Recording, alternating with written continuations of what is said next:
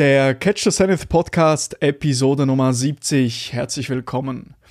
Heute habe ich Professor Dr. Stefan Geisler, alias der Fitnessprofessor, zu Gast. Professor Geisler ist Sportwissenschaftler und Professor für Fitness und Gesundheit an der IST Hochschule in Düsseldorf.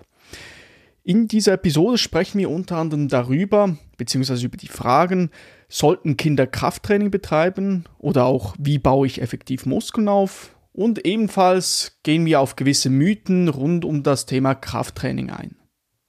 Es war wirklich ein sehr interessantes Gespräch, durfte wieder einiges dazulernen. Und noch kurz sämtliche angesprochenen Bücher in dieser Episode, die Timestamps, also mit den einzelnen Themen, die wir besprechen werden und die Links zu Professor Geisler, das alles findest du in den Show Notes. Link in der Episodenbeschreibung. Und nun wünsche ich dir viel Spaß mit dieser Episode. Catch the Zenith, der Podcast über Produktivitätssteigerung, effizientes Lernen, Wirtschaft und Gesundheit. Mein Name ist Nikola Flückiger und ich freue mich, dass du dabei bist. Hallo zusammen, ich freue mich heute Professor Dr. Stefan Geisler alias der Fitnessprofessor als Gast begrüßen zu dürfen. Er ist Sportwissenschaftler, Professor für Fitness und Gesundheit an der IST Hochschule in Düsseldorf. An derselben Hochschule ist er ebenfalls Vizepräsident für Forschung und Lehre und Leiter der Fachbereiche Bereiche Fitness und Gesundheit.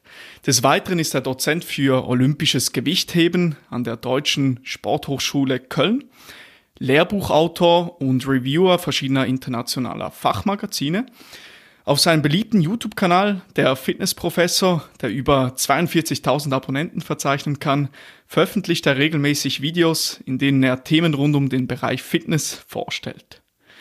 Dort räumt er mit Mythen auf, stellt Studien vor und liefert umsetzbare Tipps und Tricks für jedermann. Er ist auch bekannt aus zahlreichen Fernsehauftritten.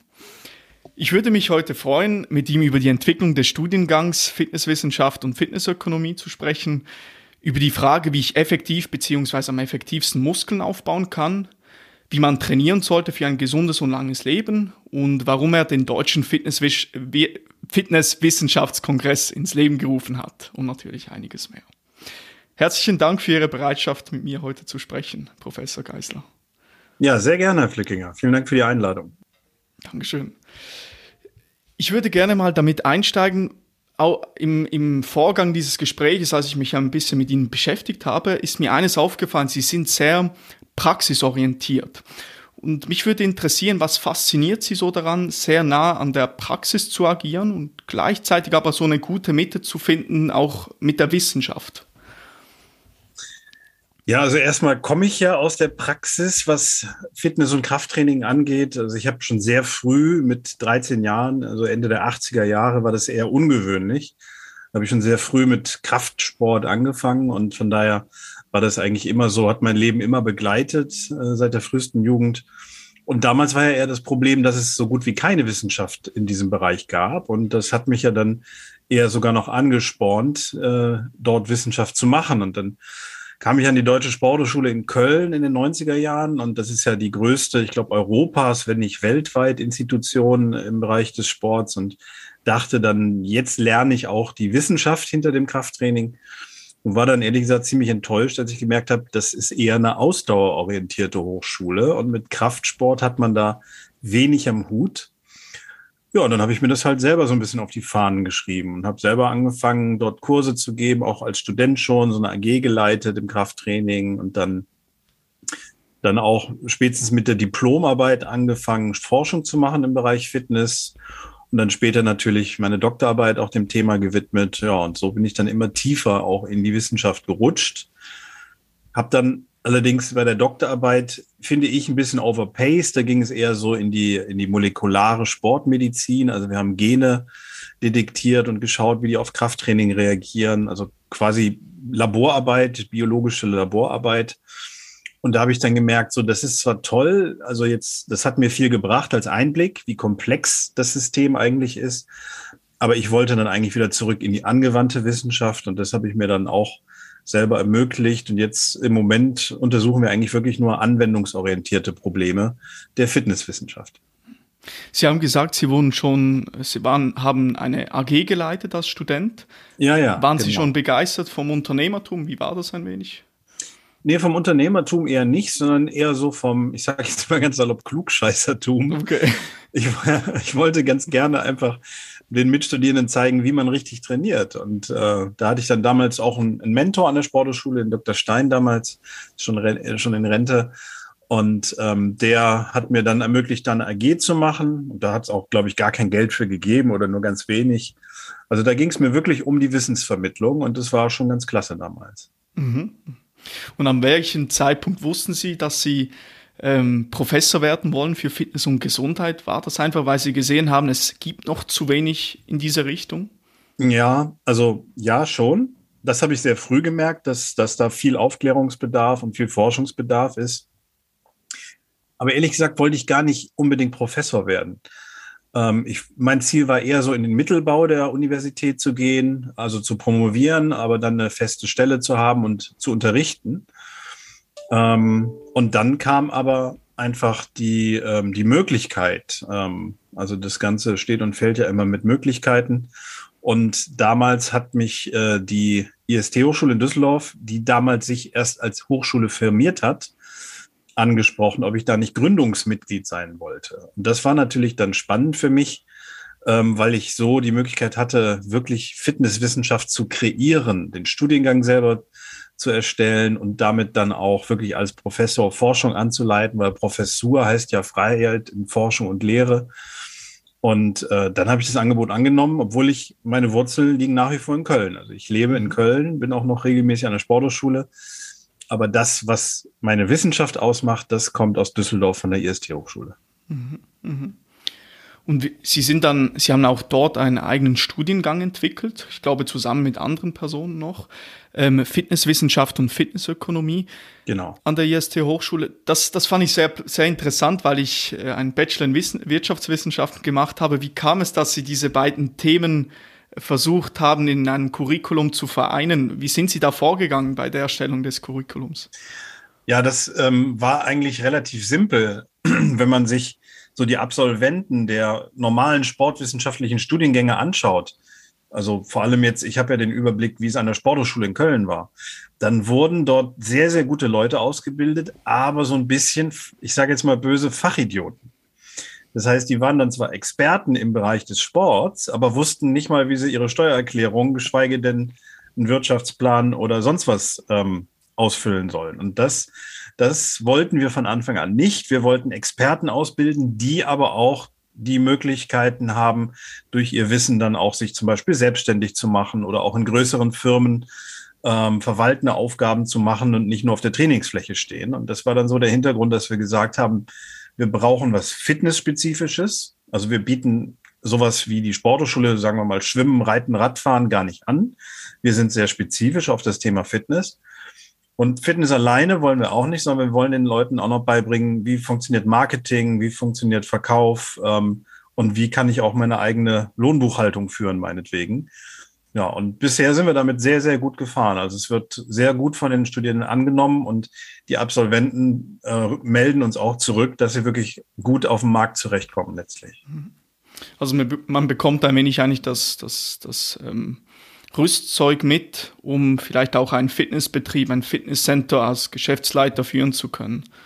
Genau, genau. Wir haben also auch, wir haben, Sie haben gerade die Wirtschaftswissenschaft angesprochen. Wir haben auch Professoren der Wirtschaftswissenschaft, die dann eben bei uns die General Management Module unterrichten. Und so ist tatsächlich ein hybrider Studiengang, wobei ich sagen muss, der Fitnessanteil überwiegt immer noch. Ja. Okay, okay. Und wenn Sie jetzt zurückschauen auf diese Entwicklungsphase, was waren so große Herausforderungen? Also wie, dass das für mich scheint, das ist eine Riesenaufgabe, einen neuen Studiengang auf die Beine zu stellen. Wie sind Sie das angegangen von Grund auf? Ja, natürlich ist das ähm, also schon eine Riesenaufgabe, weil man hat so Ideen im Kopf, aber die jetzt dann auch umzusetzen und die auch pädagogisch, didaktisch sinnvoll in Reihe zu bringen, ist schon eine Riesenaufgabe. Und auf der anderen Seite sind wir auch als Privathochschule trotzdem dem Wissenschaftsrat und dem Ministerium für Wissenschaft unterstellt und Rede und ähm, Rechenschaft schuldig. Das bedeutet, wir mussten natürlich uns offiziell an alle Kriterien halten, die auch an der normalen Hochschule oder Universität gelten. werden dann auch regelmäßig akkreditiert, respektive reakkreditiert. Und da muss schon alles wirklich hochgenau laufen. Und ähm, das heißt, auch Gremienarbeit muss nebenher gut funktionieren. Das heißt, Einbeziehen der Studierenden in das Studium und auch in Gremien zum Beispiel. Also es hängt noch viel, viel mehr dran, als wir ursprünglich dachten, also als ich dachte. Ich dachte so, ja, ein paar schöne Module zusammen und dann passt das. Aber es war leider viel, viel, viel mehr Arbeit, ja. Dann auch verschiedene Professoren ins Boot zu holen, solche Dinge. Genau, ja, wir haben mittlerweile über 20 Professoren an der IST Hochschule, also ganz so klein sind wir nicht mehr. Und äh, ja, aber läuft super. Also die Studierenden sind, glaube ich, sehr zufrieden bei uns. Habt ihr tolles Feedback, was ihr bekommt? Ja. ja. Super, super. Um einen Schritt weiter zu gehen, ähm, Ihre Diplomarbeit haben Sie über Verletzungen und Überlastungsschäden im Fitnesssport geschrieben. Können Sie, können Sie sich noch daran erinnern und haben, können Sie vielleicht so die, die, die wichtigsten Erkenntnisse, Takeaways aus Ihrer Diplomarbeit ähm, erzählen? Ja, also kann ich, ja. Und ist schnell zusammengefasst. Ähm, die Idee war damals, ähm, einfach zu schauen, ob dieser tolle Sport, dieser Fitness- und Gesundheitssport, den wir alle so lieben, nicht auch Schattenseiten hat. Das heißt also, ob es vielleicht durch das Fitnesstraining auch zu Verletzungen und Überlastungsschäden kommen kann. Dazu habe ich dann eine Umfrage erstellt. Diese Umfrage habe ich damals, weil damals war Internet noch relativ rar, sage ich mal, ähm, händisch äh, 1000 Fragebögen verteilt an unterschiedliche Fitnessstudio im Kölner Großraum, die dann auch wieder alle eingesammelt und natürlich auch alle händisch in den Rechner eingegeben.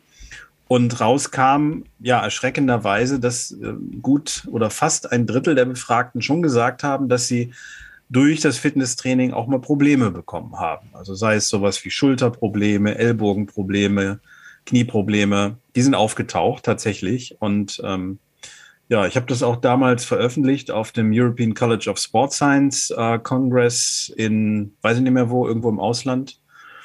Und es hat mich damals eigentlich noch mehr angespornt, dass man sich auch um die gesamte Fitnessszene kümmert und nicht nur um Studien. Weil für mich hieß das so ein Stück weit, dass die Leute nicht gut genug betreut werden. Ähm, weil wenn ich jetzt jemanden, der sich wenig auskennt, einfach mal eine schwere Handel gebe, dann ist die Wahrscheinlichkeit natürlich gegeben, dass der was falsch macht. Und deswegen kämpfe ich auch so ein bisschen seit jeher, auch, auch auf politischer Ebene, dafür, dass man einfach da mehr drauf achtet. Ähm, Sie haben da in der Schweiz den großen Vorteil, dass äh, bei ihnen sich irgendwann die Krankenkassen eingemischt haben und gesagt haben, nee, Moment, also wenn wir hier Gesundheit verkaufen, dann muss auch Gesundheit drin sein und dann muss auch jedes Fitnessstudio nachweisen, wie gut die Trainer ausgebildet sind. Das haben wir in Deutschland leider nicht. Hier kann jetzt mal ganz böse gesprochen jeder jeder, der möchte, einfach ein Fitnessstudio aufmachen, muss nichts nachweisen oder so gut wie nichts nachweisen ähm, und einfach draufhauen und das ist aus meiner Sicht gerade in einem Land wie Deutschland, wo eigentlich alles geregelt ist, ähm, eigentlich nicht möglich. Und dafür kämpfe ich dann. Mhm. Also, dass man einen gewissen Kompetenznachweis hat, auf jeden Fall, wenn man zum Beispiel als Fitnesstrainer tätig sein möchte. Das Ganz genau. Sie. Ganz ja. genau, ja. Also es muss nicht jeder studiert sein, das will ich gar nicht sagen. Es, es darf nicht, es muss diese, das wäre auch arrogant zu sagen, jeder müsste irgendwie Sport oder Physiotherapie oder so studiert haben, der als Trainer arbeitet aber zumindest eine fundierte Grundlagenausbildung im Sinne einer, ähm, ich sage mal jetzt nicht nur Wochenend-Online-Lizenz, davon gibt es leider auf dem Markt äh, sehr viele, das würde ich mir wünschen, ja. Mhm, mhm. Das ist, glaube ich, ein wichtiger Punkt. Das nimmt mich noch Wunder. An der IST-Schule, wenn ich das richtig in Erinnerung habe, haben Sie auch viele Online-Module. Ist das richtig? Genau, wir sind hybrid aufgestellt. Das heißt, wir sind teils online, also immer schon online unterwegs gewesen. Deswegen hat uns jetzt die Corona-Krise auch eigentlich überhaupt nicht äh, tangiert, weil wir immer schon online aufgestellt waren mit Online-Vorlesungen, Webinaren, also Online-Tutorien. Ähm, das komplette Programm hatten wir schon seit jetzt neun Jahren. Auf der anderen Seite haben wir aber auch Präsenzphasen, weil wir sagen, nur online kann ich eben niemandem die Kniebeuge richtig beibringen, jetzt mal ganz platt gesprochen. Auf das wollte ich hinaus bezüglich, ja, genau, man, ganz Mensch. genau. Und deswegen haben wir eigentlich zu jedem Modul, zu allem, was wir unterrichten, immer eine Präsenzphase, die ist dann kompakt Das heißt, die ist dann nicht, äh, keine Ahnung, wie eine Semesterwochenstunde, aber über das ganze Semester an der normalen Präsenzuni, sondern die ist dann eben an zwei, drei, vier Tagen kompakt hintereinander, so dass wir aber auf den gleichen Workload kommen im Prinzip wie an der Präsenzuni. Und ja, das ist, ähm, glaube ich, für viele Studierende aber ein Riesenvorteil. Wir haben auch viele Profisportler zum Beispiel, viele Berufstätige, weil die einfach sagen, ich kann nicht das ganze Semester regelmäßig zu meiner Vorlesung und zu meinen Seminaren, zu meinen Kursen, weil dann bin ich im Ausland, ich bin auf Wettkämpfen, wie auch immer. Und bei uns kann man eben vieles von zu Hause, vom Rechner lernen und machen und muss dann eben nur zu diesen Blöcken ähm, erscheinen. Und die kann man sich auch noch zeitlich flexibel einteilen. Also, dass man auch die Theorie online erlernen kann, aber gleichzeitig einen Praxisbezug hat, man arbeitet vielleicht nebenbei ja, etc. Genau, ja, so, genau, richtig. So. Okay, okay. Ähm, um nochmals kurz zurückzukommen auf Ihre Diplomarbeit, also was denken Sie, was sollten die Leute auf jeden Fall mitnehmen von, von dieser Arbeit? Von der Arbeit damals hatte ich so ein, zwei Outcomes, das ging so in Richtung ähm, Verbessern der Technik, gerade beim Nutzen von schweren Gewichten zum Beispiel und vor allem auch ähm, besseres Aufwärmen. Ähm, das waren auch so Unterpunkte, die wir abgefragt haben. Und die Selbsteinschätzung der Leute, die sich da verletzt hatten, die ging auch genau in diese Richtung. Dass sie einfach, ich sage mal, overpaced haben, sich zu wenig aufgewärmt haben, äh, teilweise zu viel Gewicht genutzt haben. Das waren so die, mhm. die Top-Outcomes äh, damals. Ja. Also wichtig, gut, gut aufwärmen immer. Ja. ja, also zumindest wenn ich schwer trainiere, genau. Also wenn ich jetzt wirklich nur so ein, so ein bisschen Bewegungstraining mache, was weiß ich, Sie kennen ja auch diese Zirkel, die mittlerweile alle in Fitnessstudios stehen. Ich glaube, da ist es gar nicht so wichtig, sich so intensiv drauf aufzuwärmen. Aber wenn ich jetzt, was weiß ich, mit, mit 100 Kilo im Nacken die Kniebeuge mache oder ähm, 80 Kilo Bankdrücken oder richtig schwerer, dann würde ich sagen, tut man sich selber und vor allem seinen Gelenken eingefallen, wenn man sich entsprechend darauf vorbereitet. Mhm. Und auch bezüglich den, also Sie haben gesagt, eben das Gewicht, das auch eine Rolle spielt. Was empfehlen Sie? Also ist es mehr so sinnvoll, eben leichte Gewichte mal den Bewegungsablauf zu verinnerlichen und dann äh, Schritt für Schritt ähm, Progression an den Tag zu legen, mehr Gewicht zu nehmen, wenn man die Technik verinnerlicht hat, oder? Absolut. Das würde ich aber fast für jeden Sport so unterschreiben. Bei jedem Sport, den man irgendwie anfängt, will man natürlich direkt äh, draufhauen, ja, losholzen. Das ist ganz normal. Aber wenn man das macht, dann ist es eigentlich in jedem Sport auch so, dass man sich schnell eine falsche Technik aneignet. Und deswegen, wenn man zu professionellen Trainern kommt, und das ist wirklich sportabübergreifend, dann wird erstmal ähm, Technikschulung gemacht, dann werden auch teilweise Bewegungsausführungen sehr langsam gemacht, dass sie eingeprägt und programmiert werden. Und erst dann, wenn wirklich der Coach sagt, jetzt ist die Training, wie sie sein sollte, dann erhöhe ich sukzessive die Intensitäten, Lasten etc. Das wäre ein großer Wunsch von mir, ja. Hm. ja, ja. Einen Schritt weiter zu gehen. Ihre Promotion haben Sie über Analyse molekularer Mechanismen trainingsbedingter Skelettmuskeladaption gemacht. Klingt kompliziert. Klingt kompl Können Sie das ein wenig anpacken, ein wenig erzählen, um was geht's ja. da und was sollen die Leute wieder mitnehmen? Ist auch schnell erklärt. Also ich hatte es ja eben schon mal kurz angesprochen. Das war dann so mein Sprung in die Molekularbiologie. Ähm, und das war für einen Sportwissenschaftler auch echt ein Stück Arbeit, sagen wir so. Ich habe ja nicht Medizin, ich habe Sportwissenschaft studiert habe mich da aber so ein bisschen reingefuchst, ähm, habe dann mit meinem Kollegen an der Sporthochschule, der die Ambulanz leitet, auch viele Biopsien gemacht. Wir haben dann also Muskelproben entnommen, haben dann eben Studien gemacht und vorher und nachher Muskelproben entnommen und diese dann ähm, histologisch vor allem untersucht und geguckt, wie, wie und was verändert sich da und unter anderem auch auf genetischer Ebene. Wir haben da das Myostatin-Gen untersucht, damals als eine der ersten Forschergruppen. Und es war für mich unglaublich interessant, einen Einblick so in diese Welt zu bekommen. Ähm, aber am Ende des Tages habe ich auch gesagt, so genug Laborarbeit, weil das ist Grundlagenforschung. Grundlagenforschung ist zwar wichtig, aber ich möchte mehr in die angewandte Forschung. Mhm.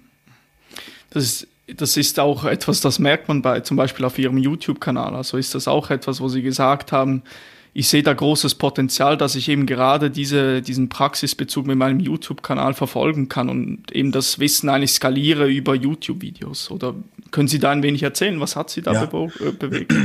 Also die Entstehung ist ganz zufällig gewesen. Ich persönlich wäre da nie drauf gekommen, weil ich habe, wenn ich ich hoffe, das wird mir jetzt nicht übel genommen, aber unter dem Begriff YouTuber oder Influencer habe ich immer so ein bisschen was Merkwürdiges mitschwingen gehabt, so bei mir. Und ich bin halt Wissenschaftler. Und ähm, dann hatten wir die ersten Online-Vorlesungen damals gedreht an der ISD Hochschule. Und da hat damals der Kameramann, der Nico Weinberger, hat damals gesagt, du, das ist doch viel zu schade, dass wir das jetzt hier nur für Studierende machen. Mach doch mal irgendwie nur einen drei Minuten und dann probieren wir mal, ob das auch viele interessiert über YouTube. Und dann habe ich gesagt, ich probiere es mal. Ich will aber A, kein Geld damit verdienen und B, will ich da auch irgendwie keinen, keinen, keinen albernen Schabernack irgendwie machen, sondern ich will da schon eine gewisse Seriosität bewahren und äh, werde auch nicht hingehen und sage, hier drückt mir ein Like und klingelt die Glocke und was auch immer. Das mache ich alles nicht. Und das habe ich auch bis heute genau so durchgezogen. Und trotzdem wurden es äh, so nach und nach immer mehr Abonnenten. Das finde ich klasse. Also natürlich mhm. nicht wie die großen, irgendwie Hunderttausende, aber schon, und das ist ja einfach viral gewachsen. Wir haben nie Werbung geschaltet oder irgendwas. Und deswegen finde ich das ganz klasse, dass es offensichtlich doch so viele Menschen interessiert, was die Wissenschaft zum Thema Fitness sagt. Ja, Sie, Sie, Sie punktuieren auch sehr gezielte Fragen, also auf äh, bestimmte Fragen, die Sie beantworten wollen. Ich erinnere mich, glaube ich, ich habe, glaube ich, mal es war, glaube ich, was ist der Effekt von Kaltduschen auf den Muskelwachstum oder was passiert, wenn man kalt duscht nach dem Krafttraining? Ich glaube, so etwas auf, das habe ich gesucht und da bin ich auf ihr Video, glaube ich, gekommen. Ich glaube, okay. so war das. Also, ja. ich, finde es auch, ich finde diese Entwicklung auch sehr interessant, weil das immer mehr auch Professoren, intellektuelle Leute ihr Wissen im Rahmen eines YouTube-Videos oder Blog etc. teilen. Also es gibt ja namhafte ja. Beispiele wie Professor Rieck mit der Spieltheorie oder ein Jordan Peterson in Kanada, ähm, der, der äh, klinische Psychologe. Ähm, sehen Sie da noch Potenzial mit Ihrem YouTube-Kanal? Wo, wo, wo denken Sie, könnte das noch hingehen? Das weiß ich nicht. Also mir fällt das auch auf. Ich ehrlich gesagt wurde ich vor, wann habe ich den gemacht? Ich glaube vor acht Jahren oder so, wurde ich so von den Kollegen so ein bisschen belächelt, so nach dem Motto, was macht der Geißler jetzt da im mhm. Internet? Mittlerweile sehe ich hochseriöse Kollegen, äh, die fast nur noch im Internet irgendwie was performen und ganze Kliniken, wo Ärzte dann Tipps geben und so.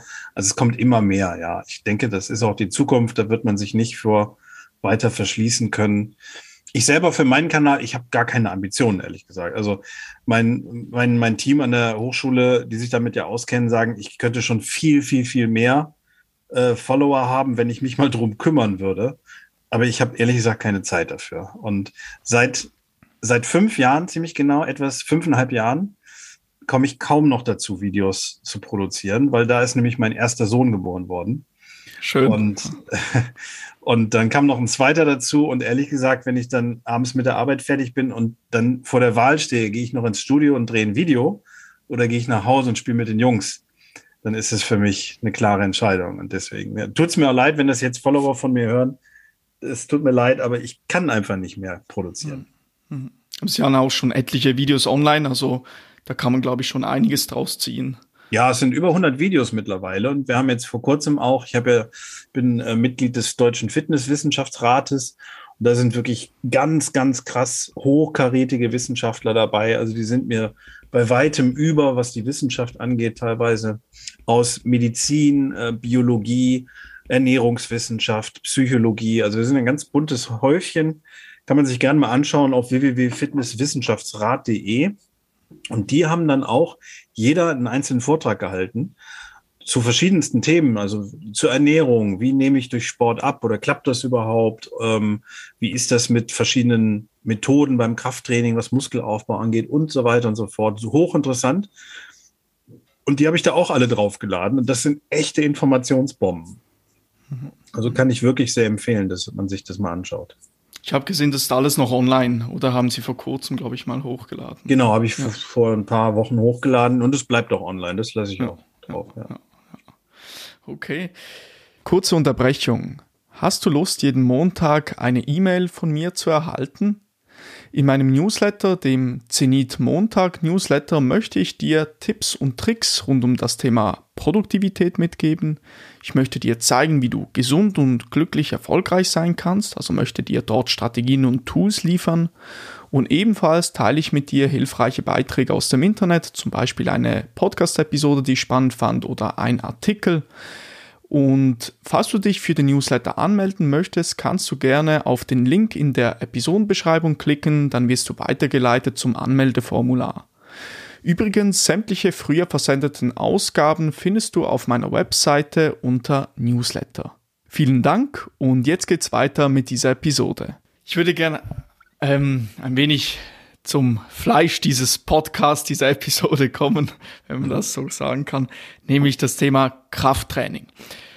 Ähm, Professor Geisel, was, was sehen Sie aktuell als die, wie, oder die Frage, wie baue ich am effektivsten oder effektiv Muskeln auf, das doch ein sehr immer, immer wieder diskutiertes Thema ist und das anscheinend doch noch nicht so klar ist, wie es angeblich zu sein scheint. Können Sie da ein wenig Aufklärung geben und was ist aktuell der wissenschaftliche Stand? Ja, also das kann ich gerne machen. Als ich vor 20 Jahren mit Professor Hollmann gesprochen habe, Professor Hollmann ist quasi eine Legende der Sportmedizin, äh, leider vor kurzem verstorben mit 96 Jahren.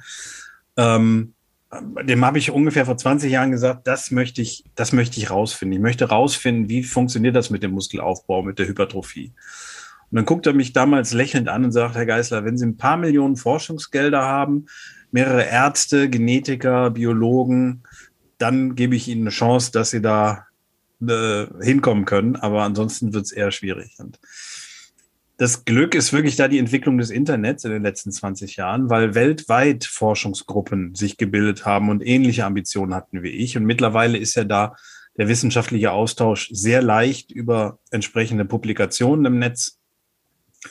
Und mittlerweile würde ich sagen, weiß man zu, zu den größten Teilen, wie das funktioniert mit dem Muskelaufbau, was da so hintersteht, was so die Treiber sind und was auch die molekularbiologischen Ursachen sind.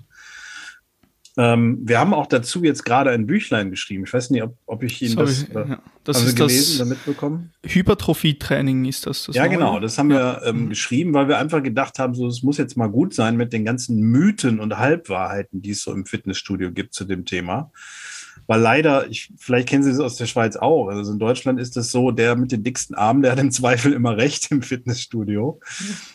Egal, was er da für einen Blödsinn erzählt. Und das kann ja nicht sein. Und äh, deswegen haben wir uns jetzt die Mühe gemacht, also äh, drei Mitarbeiter von mir, drei Kollegen von mir und ich, ähm, und haben da einfach mal den neuesten Stand der Wissenschaft zusammengetragen, wie das funktioniert mit dem Muskelaufbau. Also was ist das überhaupt? Phänomen Hypertrophie? Was ist eine sarkoplasmatische? Was ist eine myofibrilläre?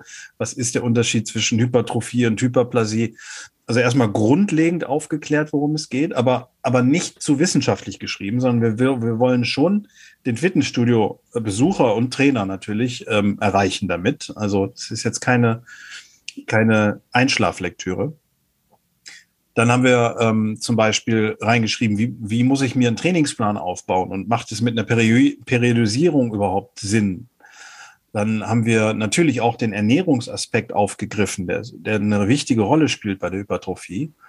Und am Schluss haben wir noch, ähm, was ich auch super interessant finde, wo sich auch Trainer weltweit immer in die Haare kriegen, mal 50 verschiedene Übungen analysiert, beziehungsweise da auf Studien zurückgegriffen, die sogenannte EMG-Analysen gemacht haben, also im Prinzip sich angeschaut haben mit einer Elektromyographie, ähm, sich angeschaut haben, wie ist denn die Muskelaktivität, wenn ich breiter greife, enger greife, anders stehe, etc. Ne? Also muss ich den Latzug jetzt so breit greifen oder so eng? Was ist der Unterschied? Das wird ja immer also wild diskutiert und jeder spürt da irgendwie irgendwas anderes und hat da seine eigenen Weisheiten und wir haben da jetzt einfach mal mit aufgeräumt und ähm, ja, das ist so unser Büchlein. Das kommt jetzt erst auf den Markt. Es ist noch nicht auf dem Markt am 17. Mai.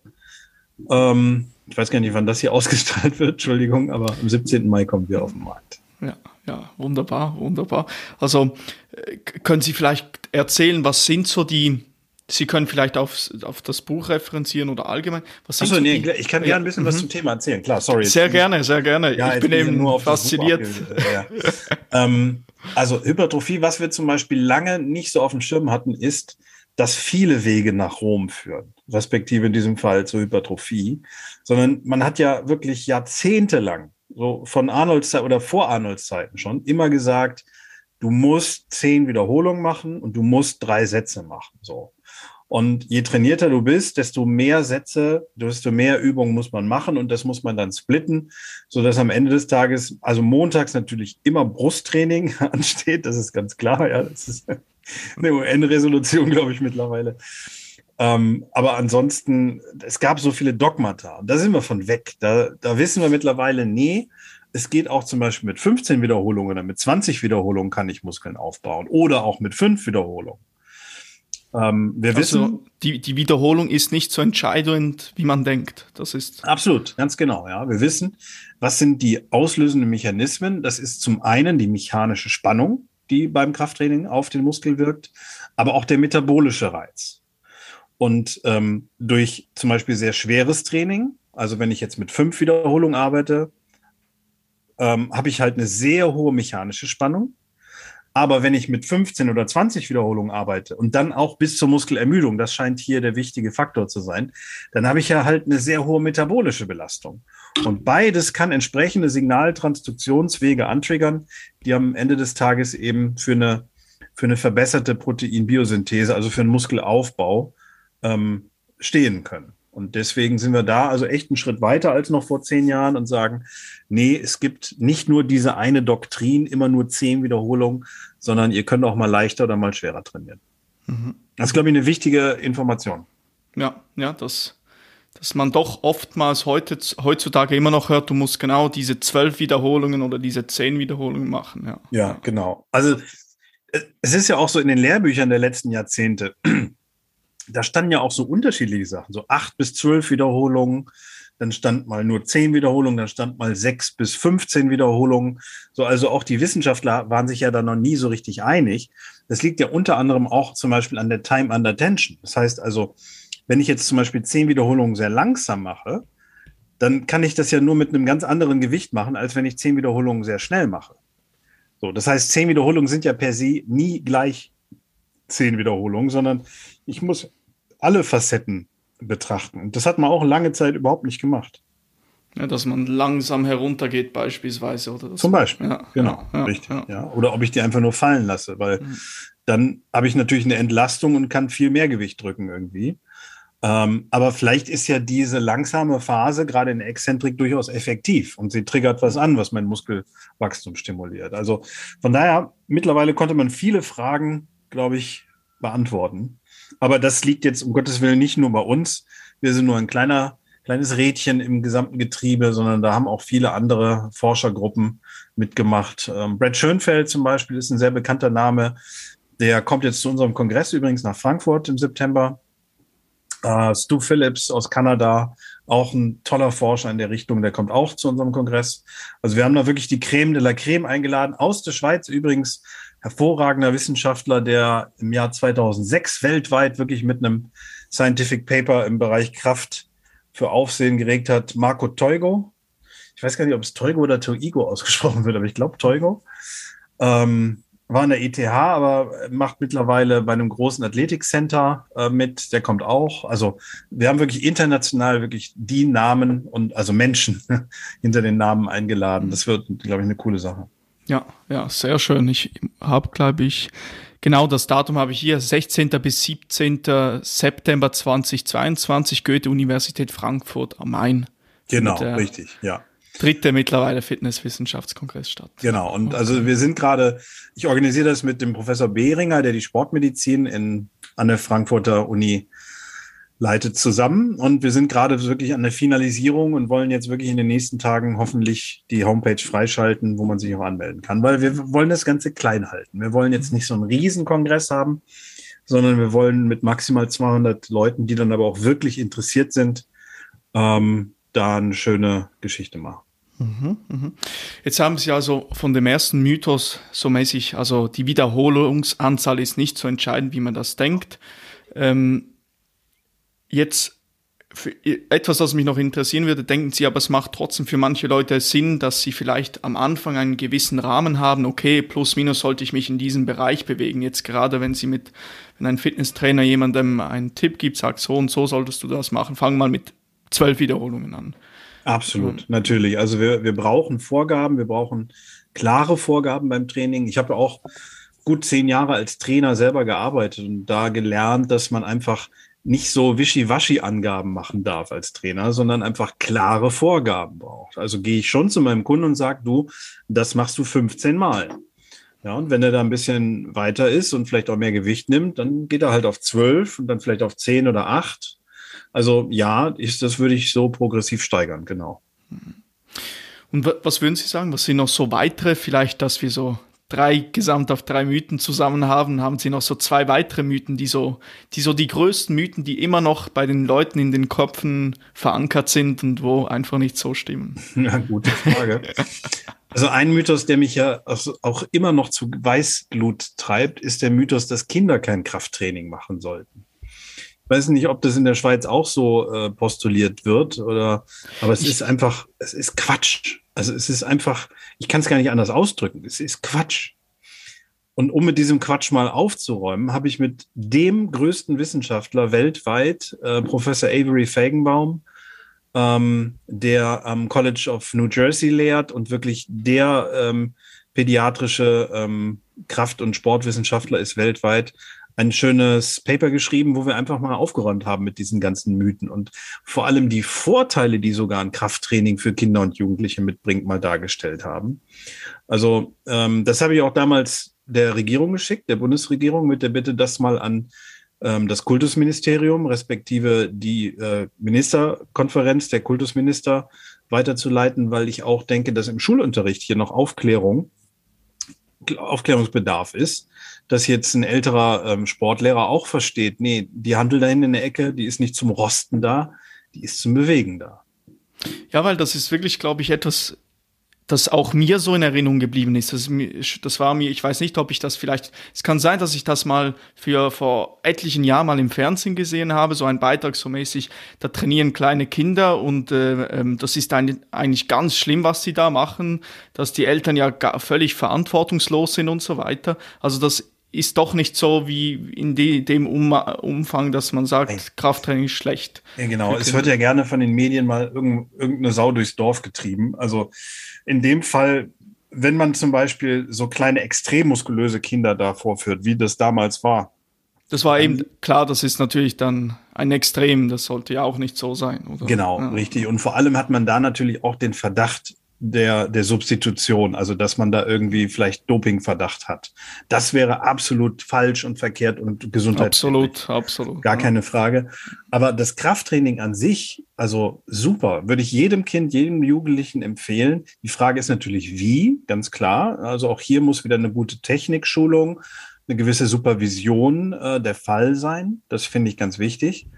Aber wenn Sie einfach mal ein ganz banales Beispiel nehmen, wenn so ein Kind zum Beispiel auf eine Mauer klettert von einem Meter Höhe und da runterspringt, wenn wir die Kräfte, die, die Bodenreaktionskräfte messen, dann reden wir von dem fünf, sechs, siebenfachen des Körpergewichts, was bei dieser Belastung auftritt. So eine Belastung kann man beim Krafttraining überhaupt nicht simulieren. Das geht gar nicht. Ja, weil ich kann ja nicht, wenn ich jetzt 100 Kilo wiege, mit 700 Kilo Kniebeugen machen. Das ist, ist ja unmöglich.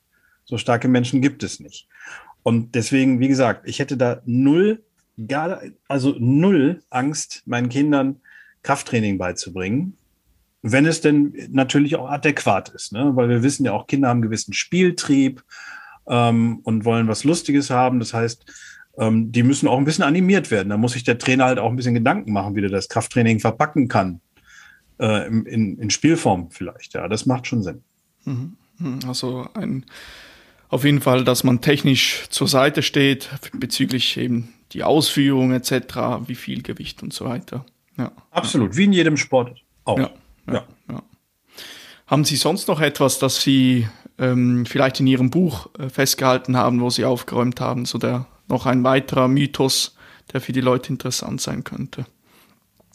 Ah, da gibt es so vieles. Also ich glaube, ähm, auch, auch Mythen wie zum Beispiel Frauen- und Krafttraining. Wobei, das ist natürlich ein spannendes Thema, weil bisher schlecht untersucht.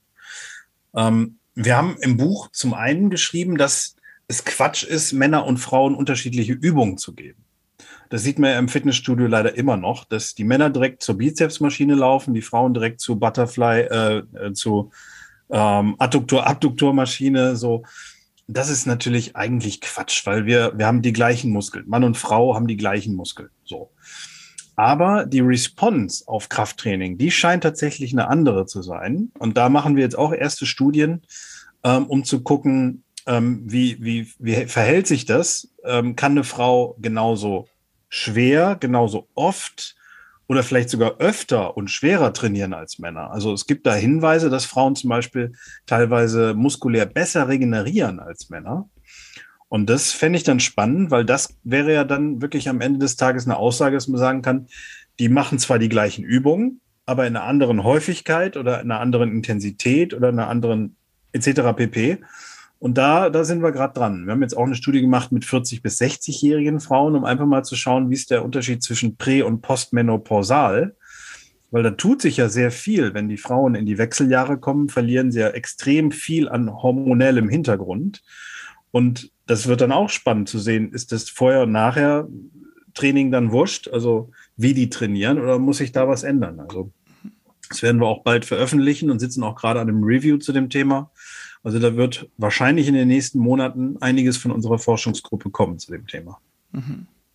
Also es hängt auch, also der Punkt ist ein wenig auch, dass wenn eine Frau jetzt denkt, wenn ich trainiere, dass ich große Muskeln bekomme. Das ist ja manchmal etwas, dass man, dass vielleicht Frauen davor Angst haben, jetzt gehe ich trainieren und bekomme ich ganz große Muskeln, aber das möchte ich vielleicht gar nicht.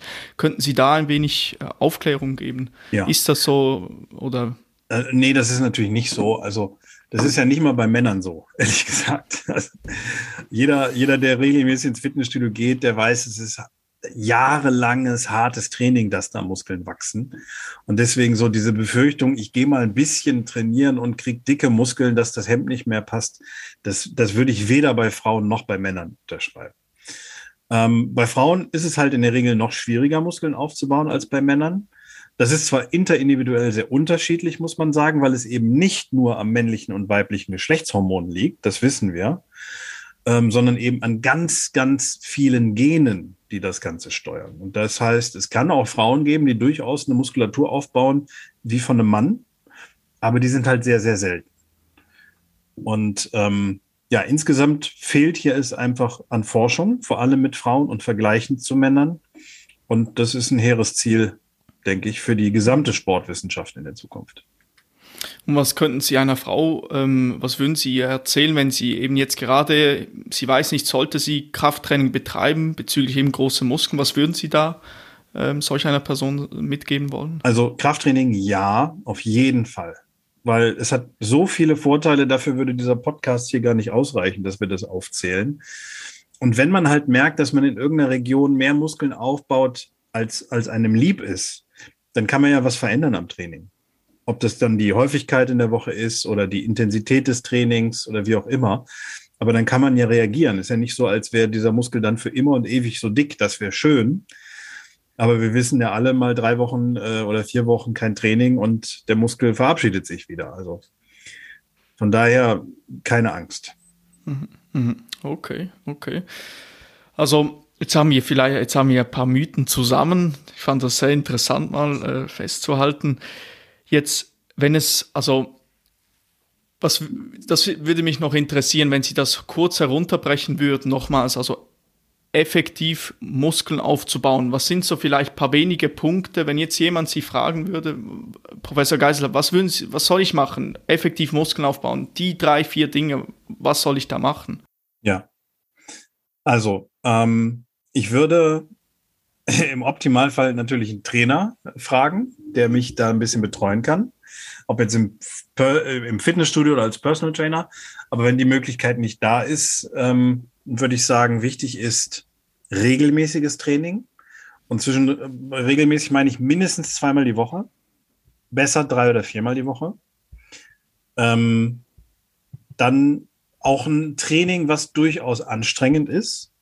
Das heißt, wenn ich beim Training irgendwie ähm, ja, mich nicht groß anstrenge, die Sätze nicht bis zur Muskelermüdung mache, dann ist es in der Regel auch nicht ganz so effektiv. Das wissen wir. Und ich würde vor allem auch auf die Ernährung schauen, weil natürlich wir wissen, Muskelaufbau hängt sehr stark von der Proteinbiosynthese ab und die Proteinbiosynthese kann nicht funktionieren, wenn ich dem Körper nicht genügend Proteine und generell Nährstoffe liefere. Das heißt, ich würde auf jeden Fall darauf achten wollen, dass meine kalorische Bilanz positiv ist und ich auch genügend Proteine zu mir nehme. Mhm, mhm. Okay, okay. Was mich noch interessieren würde, wäre, ähm, was würden Sie sagen, jetzt, wie sollte ich das Krafttraining gestalten, wenn ich älter werde? Also für ein Stichwort für ein langes, gesundes Leben. Ähm, Jetzt, ich mag mich erinnern, Sie haben auf Ihrem YouTube-Kanal auch ein sehr schönes Video von dem, vom Professor Hollmann hochgeladen, wo er so drei Tipps für ein langes und gesundes Leben gibt. Können Sie da ein wenig mehr erzählen? Ähm, was würden Sie empfehlen? Jetzt auch gerade unter dem Aspekt, das habe ich mir überlegt, ich trainiere jetzt, ich trainiere aktuell fünfmal die Woche, äh, aktuell in einem Fünfer-Split, einfach weil mir das so Freude macht, den klassischen Bodybuilder-Trainingsplan. Mhm. Äh, ähm, aber ich, ich habe mir auch schon überlegt, vielleicht ich bin da überzeugt, vielleicht ist das nicht der intelligenteste Plan nach aktuellem Stand oder Wissenschaftsstand. Ähm, wie sollte ich das in Zukunft gestalten, dass ich auch im Alter noch fit bleibe und nicht Verschleißsport betreibe? Ja, also dafür müsste ich mir natürlich Ihren Plan näher anschauen, aber grundsätzlich würde ich sagen, im Alter zählen ja Dinge wie Funktionalität wesentlich mehr. Also es gibt ja Menschen, die auch so schon auf Funktionalität achten unter Funktionalität, um das auch dem Zuhörer hier mal kurz äh, aufzuzeichnen, verstehe ich sowas wie, kann ich diese Übung auch umsetzen oder transferieren in den Alltag oder in den Sport? So, wenn ich jetzt zum Beispiel einfach nur den Quadrizeps dicker machen will, damit er schöner aussieht oder ich da mehr Fleisch habe, dann ist die Übung Beinstrecker, also Leg Extension, eine tolle Wahl. Aber wenn ich jetzt zum Beispiel höher springen will oder schneller laufen will, dann ist ja so eine isolierte Streckung im Kniegelenk nur ein Teil des Ganzen. Deswegen würde ich sagen, da wäre dann diese Übung nicht so funktionell wie zum Beispiel eine Kniebeuge mit Zusatzgewicht. Weil bei der Kniebeuge mit Zusatzgewicht trainiere ich ja auch den Quadrizeps, aber eben nicht nur, sondern eben diese gesamte Bewegungskette, die dafür zuständig ist, dass ich auch höher springen kann. So, und von daher denke ich, gerade im Alter sollten funktionellere Übungen im Vordergrund stehen, um einfach für den Alltag fit zu bleiben. Wir haben uns dem Thema jetzt auch ein bisschen angenommen. Ich mache jetzt eine erste Pilotstudie mit über 80-Jährigen. Und da kommt es natürlich darauf an, ähm, dass die einfach fit für den Alltag bleiben, dass die nicht pflegebedürftig werden. Und das ist unser Ziel, weil wenn man sich darüber unterhält, was ist wichtiger im Alter, Kraft oder Ausdauer oder Beweglichkeit oder Koordination. Alle sportmotorischen Fähigkeiten sind wichtig für uns, sonst hätten wir sie nicht, sonst hätten wir sie evolutionär abgelegt. Aber ganz ehrlich, wenn ich als alter Mensch nicht mal mehr die Kraft habe, alleine vom Bett aufzustehen, dann brauche ich mich über die anderen Koordinationen oder über die anderen, ähm, dann muss ich mir darüber keine Gedanken mehr machen. Also dass man präventiv schon viel Bewegung in den Alltag einbaut oder regelmäßig Bewegung einbaut. Absolut. Hätte ich politisch was zu sagen, jetzt werde ich mal ein bisschen polemisch, dann würde ich nicht nur eine Impfpflicht, sondern vor allem eine Pumppflicht für ältere Menschen einführen. Okay, denken Sie also, dass das Training, also dass man so viel damit erreichen kann, eigentlich, dass vielleicht gewisse auch Krankheiten denen vorgebeugt werden können? Ja, absolut. Und das denke ich nicht. Das ist also ziemlich hoch in der Evidenzbasierung angesiedelt mittlerweile. Es gibt da auch ein schönes Paper von 2015 schon von ähm, Bengt Saltin und äh, der Frau Petersen. Da habe ich auch mal ein Video drüber gedreht und die haben sich einfach mal die Mühe gemacht, hingesetzt, gegen wie viel verschiedene Krankheiten Training schon wirkt. Das ist Wahnsinn. Und jetzt ist vor zwei Wochen nochmal oder drei Wochen eine neue Studie rausgekommen, die einfach mal spannenderweise geschaut hat, wie sieht es denn aus mit der Senkung der Gesamtmortalität nur bei Muskeltraining. Und da hat man jetzt gesehen, da habe ich auch gerade, das neueste Video ist das, glaube ich, von mir ähm, gedreht, ähm, da hat man gesehen, dass ähm, tatsächlich, wer nur Muskeltraining macht, also kein Ausdauer, kein Cardiotraining, von dem verlangt man das ja schon seit Jahrzehnten, wer nur Muskeltraining macht, kann 10 bis 17 Prozent die Mortalität senken. Also länger leben, wenn man so will. Mhm. Und das finde ich schon mal ganz wichtig, dass man da auch aus diesem Pumperkeller so ein bisschen rauskommt. Ja, dass äh, auch die Politik erkennt, okay, da geht es nicht nur um dicken Bizeps, sondern da geht es wirklich um Gesundheit äh, der Menschen, um vielleicht sogar Langlebigkeit, wobei ob die so von der Politik gewünscht ist, kann man sich ja drüber unterhalten, aber vor allem über eins oder um eins. Und das äh, hat mal Professor Rost gesagt er hat mal gesagt, es geht darum, möglichst gesund zu sterben. Das klingt vielleicht ein bisschen nach britischem Humor, trifft es aber sehr gut, weil wir haben ein riesiges Pflegeproblem. Wir haben ein riesiges Problem, die alten Leute überhaupt noch zu versorgen. Das ist ein, also ein, ein großes Problem, das ja immer größer wird, weil unsere demografischen Daten ja zeigen, dass wir vergreisen, wenn man so will, unsere Gesellschaft. Und wenn wir es dann nicht schaffen, die alten Leute mobil zu halten, so dass sie sich selber versorgen können, dann haben wir in 20, 30 Jahren ein Problem. Hi, da möchte ich mhm. nicht daran beteiligt sein. Was denken Sie, wie könnte man das Problem effektiv angehen? Sollte das mehr in der Wissensvermittlung stattfinden, dass man aktiv vielleicht versucht, über die großen Medien das zu fördern? Oder was ja denken Sie, was macht Sinn dort? Es gibt da nur zwei Wege. Der eine, den haben Sie gerade aufgezeigt, dass da wirklich Aufklärung stattfindet. Ich schreibe auch gerade an einem Buch mit oder bin daran beteiligt von Professor Wackerhage von der TU München über das Thema Sarkopenie, also der Verlust von Muskelmasse im Alter, der ja gerade dieses Problem darstellt, was wir haben. Ähm, und da sind wir uns alle, alle einig, alle Wissenschaftler weltweit sagen, es gibt ein Heilmittel dagegen, das heißt Krafttraining. So, und das müssen entweder die großen Medien mal rausposaunen oder die Politik muss einfach oder die Krankenkassen müssen das entsprechend empfehlen. Mhm. Am besten beides, wenn Sie mich fragen. Aber da haben wir noch einen weiten Weg zu gehen, glaube ich. Aber ich glaube, äh, allgemein diese Entwicklung hin zu einem erhöhten Bewusstsein für Gesundheit, das kann man schon feststellen, habe ich das Gefühl. Ja. Wissen ja. Sie, dass, dass man, also alleine schon das, äh, weil, also da gibt es viele Indikatoren, die das zeigen, aber alleine schon eben, dass auch Unternehmen das mittlerweile erkennen und ihre äh, dann strategische Anpassungen vornehmen, beispielsweise, dass sie vielleicht weniger ihre Süßigkeitsprodukte pushen, anstatt und dann, an, und dann äh, andere Dinge machen, ähm, zeigt ja das auch schon ein wenig. Ähm, Absolut. Ja, ja. Absolut, ja, das ist ein Riesenproblem, dass da äh, teilweise Interessen ähm, sehr mächtig sind oder Interessensvertreter. Da kommt man mit einfachen Argumenten meist nicht gegen an. Das ist so meine Erfahrung bisher. Das ist doch ein interessanter Punkt, auch wie man die Leute gut abholt, weil ich glaube, bei manchen Leuten stößt das auch auf Widerstand, wenn man so mit den Finger kommt, mach das, dass du gesund bleibst. Oder wissen Sie, wie ich meine? Ja. Dass das auf der anderen Seite, also aus meiner Sicht, ich bin generell schon neugierig, ich möchte mehr wissen, das ist nochmals etwas anderes. Aber ich glaube, die Möglichkeiten jetzt sich zu informieren sind ja sehr groß. Also beispielsweise man hat tolle Leute wie ein Patrick Heitzmann, die, die hervorragende Arbeit leisten mit einem YouTube-Kanal oder Sie beispielsweise, die ihr, ihres, ihr Wissen äh, den Leuten zur Verfügung stellen. Und ich glaube, auch so kann man schon sehr viel machen, auch dass sie einen Kongress machen, oder? Wo sich die Leute aktiv austauschen, miteinander sprechen und das ist, glaube ich, schon sehr, sehr wertvoll. Absolut, ja. ja. Also man muss sagen, Internet, Fluch und Segen.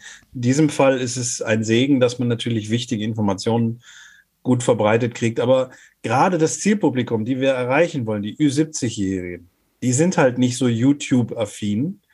Also ich kenne niemanden, der irgendwie mit 75 sagt, ich bin äh, ganz Tag auf YouTube unterwegs, sondern die gucken halt ARD und ZDF ähm, oder Schweizer Rundfunk oder was auch immer. Und da wünsche ich mir sowas. Da wünsche ich mir mhm. Aufklärungssendungen, wie es in den USA schon lange gibt. Ähm, da gibt es zum Beispiel Dr. Oz, den ich schon seit 20 Jahren verfolge. Der hat in den USA, das sieht so ein bisschen aus wie eine Talkshow, Spielshow, Mischung. Er ist wohl Mediziner und erklärt dann wirklich den Menschen ganz einfach. Ja, dann hat er irgendwie Kekse und Brot da liegen, erklärt den ganz einfach mit Spielchen und animiert, dass wirklich jeder mitkommt, warum diese Kohlenhydrate, wenn man sich nicht bewegt, irgendwann tödlich sein können. Also, also da können wir uns vielleicht noch eine Scheibe von abschneiden. Ich finde das super. Und noch ist das Fernsehen sehr mächtig. Ähm, noch würde ich mir wünschen im Fernsehen. Jetzt mal 10, 20 Jahre weiter bin ich voll bei Ihnen, da ist alles nur noch im Internet. Mhm, mh. Ja, ich merke das auch immer. Ältere Leute werden auch affin bezüglich der Technologie. Das, Schon, das ist ja. man.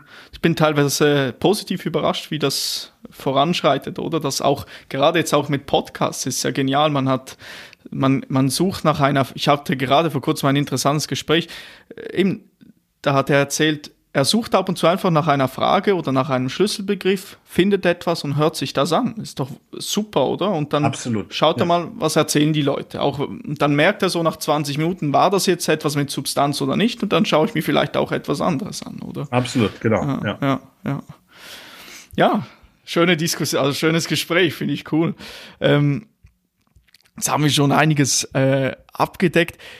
Was würden Sie sagen, was beschäftigt Sie aktuell am meisten in Ihrer Forschungsarbeit? Ähm, was möchten Sie auch in Zukunft noch untersuchen? Also wo sehen Sie großes Potenzial? Sie haben ja, ich sehe, Sie haben einige, Sie publizieren regelmäßig, gerade in letzter Zeit auch recht viel habe ich gesehen. Können Sie da ein wenig erzählen? Was machen ja. Sie dort? Also ehrlich gesagt habe ich in letzter Zeit gar nicht mehr so viel Zeit für Forschung, weil ich viele andere Projekte äh, gerade vorantreibe.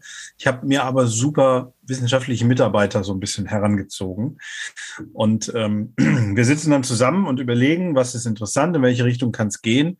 Aber wenn ich ganz ehrlich bin, die meiste Forschungsarbeit wird dann von denen gemacht vor Ort, wo ich sehr dankbar drüber bin.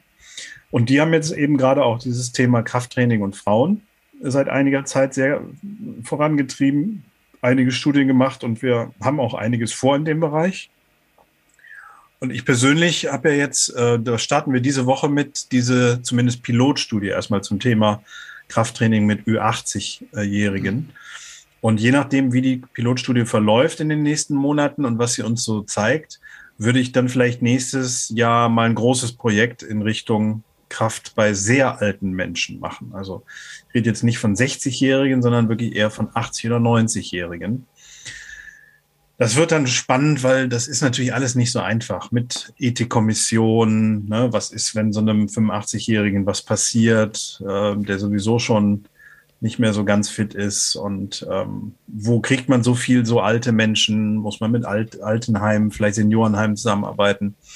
Also das ist schon eine Herausforderung, aber ich habe da Lust drauf. Mhm, mh. Ich habe auch gesehen, Sie haben jetzt ähm, zum Beispiel über T-Training eine Studie gemacht, ähm, aber auch auf, auf von äh, High Intensity Functional Training compared to Traditional Strength Training or Endurance Training. Mhm. Was würden Sie jetzt sagen, wenn Sie diese letzten Publikationen anschauen? Was ist vielleicht die Publikation, die am meisten Wichtigkeit beinhaltet bezüglich den Resultaten für generell die Leute? Haben Sie da so eine Studie, wo Sie gesagt haben, wow, das war jetzt echt unglaublich, was wir da herausgefunden haben? Also spannend fand ich schon die, die, die Training-Geschichte, weil ich habe, ich, ich umgebe mich ja auch seit Jahrzehnten mit Kraftsportlern. Und wenn ich jetzt mal so den klassischen Bodybuilder mir überlege, der hat ja teilweise Angst, über Nacht Muskeln zu verlieren, äh, wenn er nicht genug isst, so ungefähr. Oder wenn er mal drei Tage nicht zum Training kommt. Und das ist, also das ist wirklich in vielen Köpfen manifest. Und deswegen fand ich mit dieser Studie eigentlich ganz witzig, dass wir festgestellt haben, dass wir bei Hochtrainierten, wenn die wirklich in einem sehr hohen Trainingslevel sind, dass die ruhig mal drei Wochen lang nicht trainieren können und wir keine signifikante Abnahme an Muskelmasse oder Kraft messen. Also das war, glaube ich, wenn die Leute das mitbekommen haben, weil die wenigsten lesen ja dann auch wirklich die Publikationen, äh, in Gänze zumindest, ähm, das wäre schon eine gute Nachricht, weil das heißt, ich kann auch mal eine Woche in Urlaub fliegen und das Hotel muss nicht unbedingt ein eigenes Gym haben, um das mal einfach so äh, zu übersetzen. Also das finde ich schon ein wichtiges Outcome eigentlich. Mhm, mh. Und wie, wie gestaltet sich eigentlich Ihre Arbeit, wenn Sie jetzt so eine Studie angehen? Ähm, versuchen Sie so ein wenig zu agieren, Leute zusammenbringen und dann zusammen zu forschen? Oder wie kann das sich jemand vorstellen, der absolut nichts damit am Hut ja. hat? Also in der Regel hat, hat man eine Idee und guckt erstmal in der Literatur, gibt es da überhaupt schon viel drüber oder überhaupt was drüber? Dann setzt man sich mit seinen Kollegen zusammen und überlegt mal, wie könnte man das angehen? Also wie könnte so ein Studiendesign aussehen? Ähm, dann muss man sich um die Machbarkeit Gedanken machen. Und dann kann man vielleicht auch schon statistisch im Vorfeld mal berechnen, wie viele Probanden bräuchte ich dafür, so eine Power-Analyse machen. Dann überlegen, wie komme ich an diese Probanden ran? Und so baut sich das immer Stück für Stück auf. Dann muss man einen Ethikantrag schreiben und sich das auch absegnen lassen. Da muss man schauen, dass man die Forschungsgelder natürlich auch auftreibt dafür. Also es hängt sehr, sehr, sehr viel an, an so einer Feldstudie dran. Also es ist leider nicht so einfach, wie sich manche vorstellen. Einfach mal hier Kohorte trainieren und gucken. Ähm, und ja, aber wenn es dann am Ende vorbei ist und man hat schöne Daten und publiziert die dann, das ist schon irgendwie ein tolles Gefühl, mhm. muss ich sagen. Mhm. Deswegen, das ist aber so ein Ding, ganz viele Wissenschaftler, auch brillante Wissenschaftler, publizieren das dann und feiern sich dafür. Und ich denke immer, wer liest das denn? Das lesen doch auch nur andere Wissenschaftler meistens, weil wer, wer, wer abonniert denn das Journal of Strength and Conditioning Research, wenn er nicht selber im Research irgendwie unterwegs ist? Und das war auch so eine Idee von mir, dass ich sage, ich möchte das machen, aber ich möchte das auch in die, in die Welt hinaus schreien, damit auch das im Fitnessstudio ankommt am Ende. Und das war auch einer der Gründe, warum ich diese gesamte Fitnesswissenschaftsgeschichte äh, gegründet habe. Und jetzt zum Beispiel das schönste Beispiel ist, dass die Mitglieder des Fitnesswissenschaftsrates, das sind nämlich genau solche Wissenschaftler, die unfassbar tolle Sachen und Studien äh, raushauen, die dann aber am Ende am Fitnessstudio keiner mitkriegt. Deswegen freue ich mich so, dass die Kollegen mitmachen und auch für solche Formate wie mein äh, Videocaster offen sind und das dann für jedermann und vor allem kostenlos abrufbar ist und die diese Informationen ins Fitnessstudio weitertragen. Ich habe auch das Gefühl, dass eine riesen Nachfrage danach ist, dass eigentlich diese Wissensübermittlung oder das Transformieren von, von, weil das ist ja auch immer eine Herausforderung. Man muss zuerst mal wissen, wie man diese Papers liest entsprechend, oder? Und dann die Frage eben, es lesen wenig Leute und dann natürlich äh, Forschungsleute.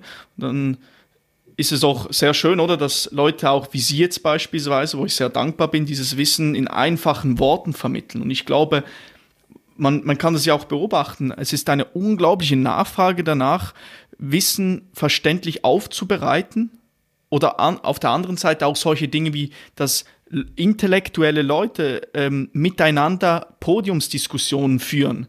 Das finde ich so unglaublich interessant. Ich glaube, dass die, die Zahlen, die im Moment im Internet, äh, die man ein, sehen kann, sprechen auch für sich, dass da so eine große Nachfrage ist, wie beispielsweise jetzt eben ein, angenommen, Sie machen eine Diskussion an einer, an einem Kongress, ist das, bin ich überzeugt, da werden einige Leute das anschauen wollen, oder? Ja, absolut. Also das sehe ich genauso wie Sie. Da ist durchaus sehr viel Nachfrage, was mich auch freut dass man einfach mal sagt, nee, aber das, was wir jetzt da jetzt seit Jahren oder Jahrzehnten irgendwie vorgesetzt bekommen, ist es auch wissenschaftlich überprüft worden. Ja. Und das finde ich klasse. Und ja, es ist natürlich so ein bisschen das Problem des Abstract Readings, sage ich immer. Dass einfach, wenn man dann solche Primärstudien liest, vielleicht nur den Abstract liest oder mal kurz drüber schaut über die Studie, man muss solche Studien auch interpretieren können. Das ist das Wichtige. Weil viele Studien haben dann ein Ergebnis, wo man als Wissenschaftler, der schon ein bisschen länger dabei ist, dann einfach sagt, Moment, guck mal in die Methodik, was die gemacht haben. Das ist eigentlich Quatsch. Das ist eine völlig falsche Aussage. Die kann man so nicht und vor allem nicht für die Allgemeinheit treffen. Und das versuche ich zumindest meinen Studierenden relativ früh beizubringen, dass sie einfach kritisch auch mit solchen Studien, selbst wenn die schon einen Peer-Review-Prozess durchlaufen haben, einfach kritisch mit solchen Aussagen umgehen sollen. Mhm. Mhm auch nicht davor zurückschrecken, etwas äh, vielleicht in einer neuen äh, wissenschaftlichen Arbeit zu verfolgen. Absolut, also, weil das ja. fehlt uns aus meiner Sicht. Hm. Dann gibt es eine Studie, die das so ähm, mal herausgefunden hat und dann sagt man, ja, okay, so ist das. Aber dann schaut man rein und sieht, okay, die haben das mit 20 Probanden gemacht. So. Also da muss man kein großer Statistiker für sein, um zu sehen, dass wenn man da zwei Gruppen A10 Leute zum Beispiel gehabt hat, dass da einfach, selbst wenn man eine statistische Signifikanz rausrechnen kann, ähm, dass das einfach auf gar keinen Fall auf eine größere Popul Population übertragbar ist. Ja, so ein kleiner Querschnitt. Das geht einfach nicht.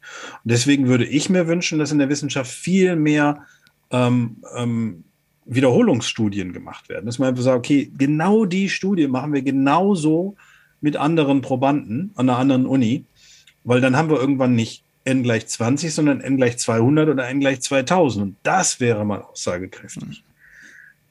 Das ist ja leider auch gerade so ein Trend in der Wissenschaft, äh, dass man Meta-Analysen eben so macht. Äh, leider sage ich deswegen, weil ähm, da teilweise Äpfel mit Birnen verglichen werden. Also da sind ganz viele Studien, die dann irgendwie zusammengenommen werden, wo ich denke, nee, eigentlich kann man die nicht vergleichen, weil da waren jetzt Anfänger und Fortgeschrittene zum Beispiel dabei. Die kriegen das trotzdem publiziert und am Ende wird es dann das als Wahrheit genommen, weil die Meta-Analyse nämlich am, an der Spitze der Evidenzpyramide longiert. Aber da, wie gesagt, bin ich immer ein bisschen vorsichtig. Das ist schon gut, so Meta-Analysen zu machen, aber wir dürfen jetzt nicht nur noch Reviews und Meta-Analysen zählen lassen. Wir brauchen auch Forschung wirklich am Menschen. Und wie, wie stellen Sie selber sicher, dass Sie immer, dass das die Zukunft oder auch immer einen kritischen Blick haben? Wie, wie, wie versuchen Sie selber da auf dem neuesten Stand zu bleiben, nicht stehen zu bleiben? Haben Sie da gewisse Ansätze? Also ja, natürlich werde ich immer wieder, also allein die, die Bachelorarbeiten, die ich wöchentlich lese, da sind natürlich immer sehr neue Studien zitiert. Ähm, ähm, da versuche ich schon immer auf dem neuesten Stand zu bleiben, soweit es denn geht und es die Zeit zulässt oder in der Diskussion mit Kollegen, auf Besuch von Kongressen. Ich bin jetzt bald wieder in New Orleans auf dem Kongress. Ähm, also da bin ich, glaube ich, schon gut im Austausch.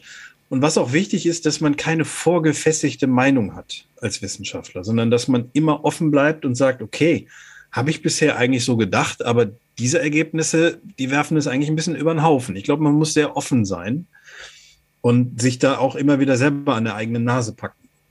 Ja, ja, ja. Also gerade wenn man sich sehr stark verfestigt hat auf irgendetwas, dass man doch sagt, hey, vielleicht guter Punkt habe ich nicht äh, in meine Denkweise einbezogen, so in dem Sinne. Absolut, ja. Und das ist ja ein Stück weit, da muss man auch mit seinem Ego kämpfen. Dass man, dass man sagt, ja, stimmt, wäre ich nie drauf gekommen. Oder ja, stimmt, ist genau anders, als ich behauptet habe, jahrelang. Vielleicht ist das schwer für den einen oder anderen. Ich finde das gut. Ich finde, das, äh, das bringt einen weiter.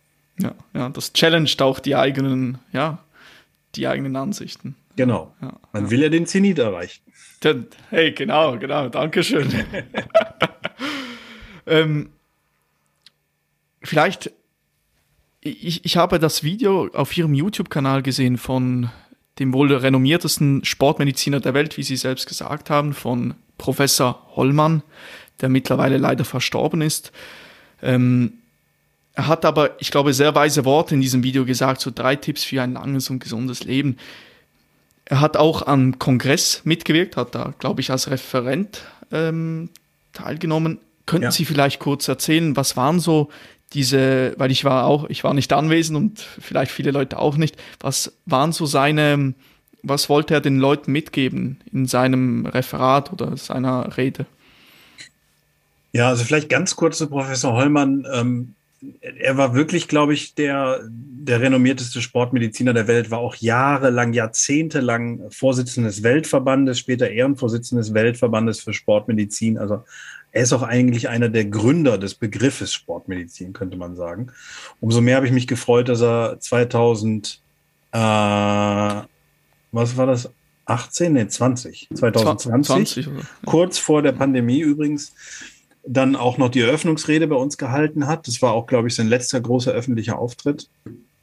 Und ähm, ja, seine Message ist ganz klar, Bewegung fördert alles im Körper. Und er konnte Ihnen auch, glaube ich, als einer der wenigen Menschen sagen, auf welches Organ alles das bezogen ist. Auf Magen-Darm-Trakt, auf das Gehirn. Er war in letzter Zeit sehr viel in der Gehirnforschung unterwegs. Ähm, also Muskeln haben eine so große Auswirkung auf jedes Organ in unserem Körper. Das ist unfassbar. Und das war auch so ein bisschen seine Message. Und gut, also man kann sich ja dieses Video von ihm noch anschauen mit den drei Tipps. Ähm, damit habe ich ihn auch total überrumpelt. Er wusste gar nicht, dass ich ihn da interviewen will. Und ähm, kurz zusammengefasst, erster Tipp ist weiter in Bewegung bleiben, immer in Bewegung bleiben. Er hat also mit 96 noch täglich immer seine Treppen im Haus ist er abgegangen. Hoch und runter, hoch und runter, hoch und runter. Ja.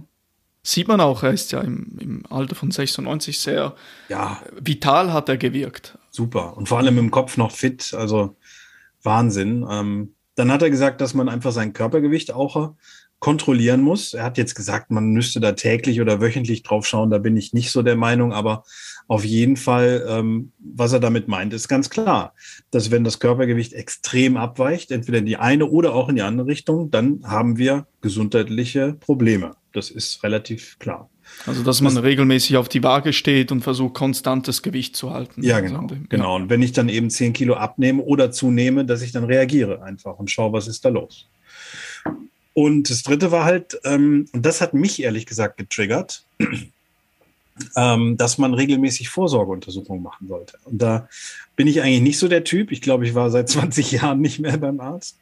Aber jetzt so mit Mitte 40 muss man sich halt trotzdem mal Gedanken machen, was ist, wenn Krebs kommt. Ähm, es gibt ja da verschiedene auch Empfehlungen, dass man mit Mitte 40 spätestens verschiedene Krebsarten mal vorsorgemäßig untersuchen lassen sollte. Und das habe ich mir auch für dieses Jahr fest vorgenommen. Mhm, mh. Und wenn, wenn Sie zurück äh, an die Eröffnungsrede, hat er dort noch etwas gesagt, das Ihnen geblieben ist? Also er hat mich, er hat mich auf den Arm genommen. Hat er? er, hat, er hat mich wirklich davor geführt. Und zwar, als er seine Rede gehalten hat, er kam mit diesem, mit diesem Clipgerät, um seine Folien weiterzudrücken, nicht zurecht. Also hat er mich gebeten. Und dann stand ich da und habe immer, wenn er mir ein Zeichen gegeben hat, einfach eine Folie weitergedrückt. So, jetzt habe ich natürlich den Kopf mit tausend Sachen voll als so äh, Kongresspräsident da und wurde irgendwie abgelenkt, konnte also nicht weiterklicken und dann guckt er nur so zu mir rüber und meinte, Herr Geißler, wir sind gerade übrigens beim Thema Dickdarm. Und Sie sind übrigens gerade genauso träge wie der Dickdarm. und das Publikum lag am Boden, weil er mich da so gedisst hatte.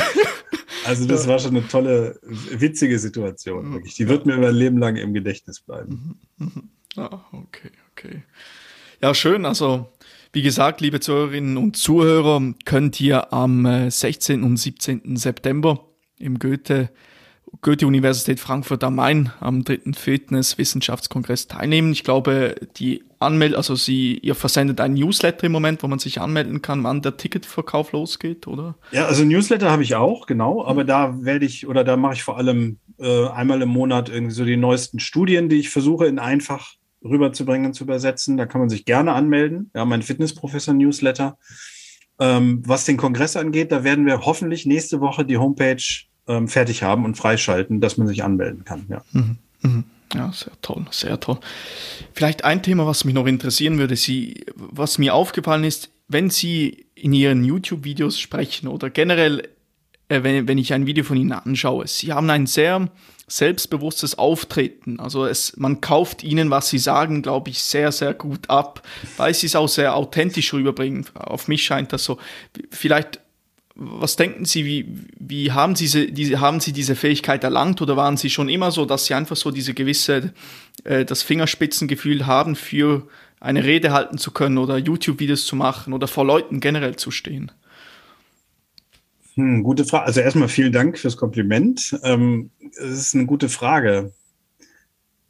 Also zum einen habe ich recht früh damit angefangen. Ich habe schon mit, ich weiß nicht, drei, 24 Jahren angefangen schon zu unterrichten. Also mache ich das schon über 20 Jahre, aber es macht mir auch Spaß, den Menschen was weiterzugeben. Auf, an dieses YouTube-Format habe ich mich erst, auch erstmal dran gewöhnen müssen. Natürlich ist es anders, nur eine Kamera reinzusprechen als vor 100 Studenten. Das ist ein Unterschied, ja. Ähm, und ich glaube, dadurch, dadurch, dass ich mir irgendwann mal fest vorgenommen habe, nur über Dinge zu sprechen, wo ich auch wirklich viel drüber weiß, also eine gewisse Expertise habe.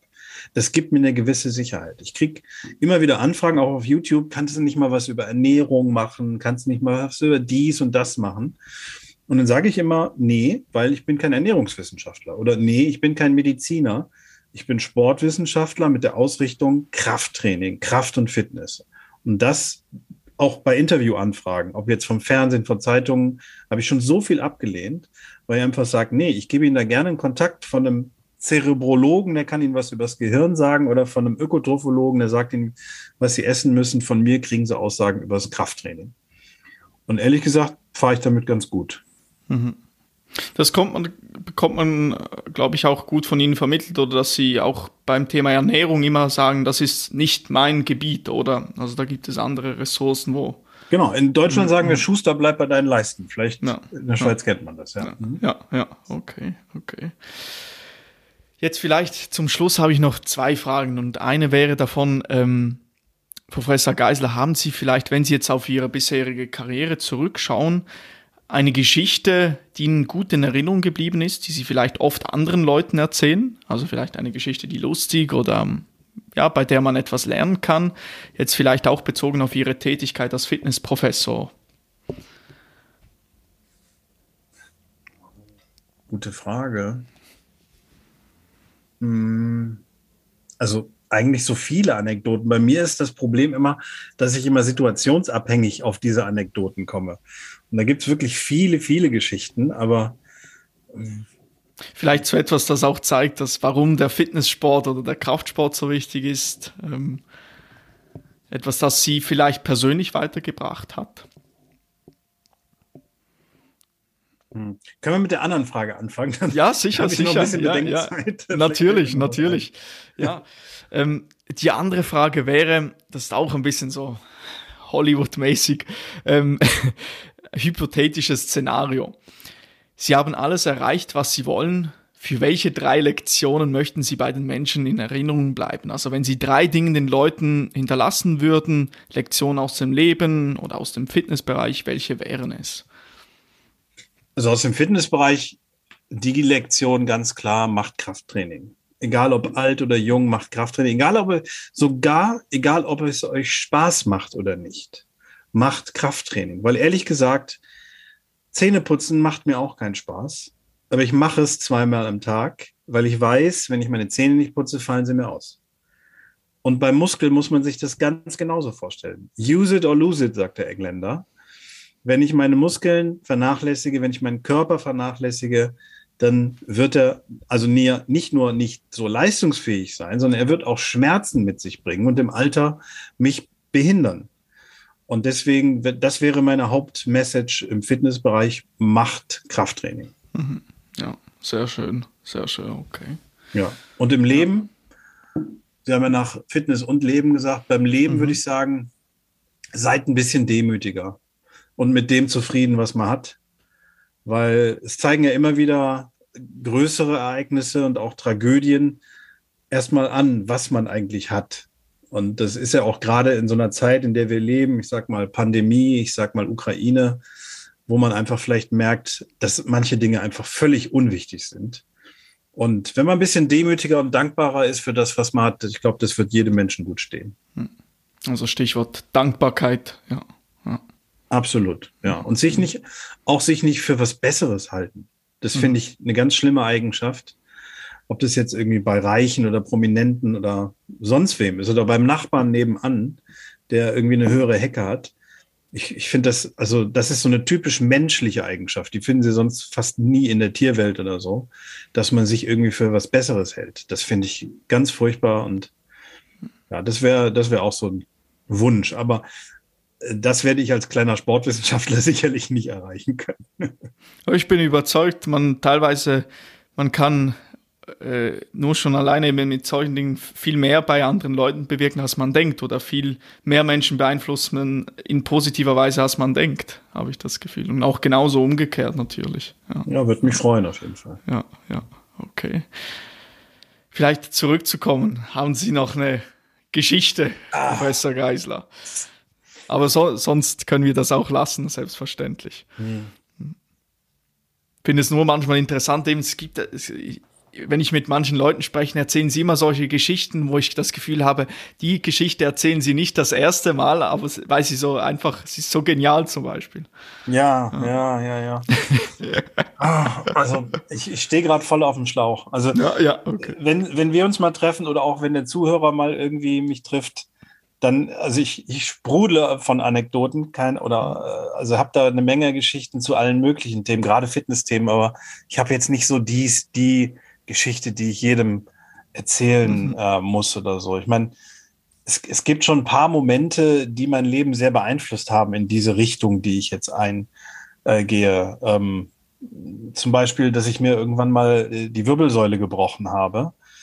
Äh, die hat sicherlich, das hatte viel damit zu tun, dass ich auch später mich mit, mit Rehabilitation beschäftigt habe, mit Rückenschmerzen. Ich habe auch mal das soll aber jetzt bitte keine Werbeveranstaltung sein, aber ich habe auch mal ein Buch geschrieben zum Thema Rückenschmerz selbst behandeln.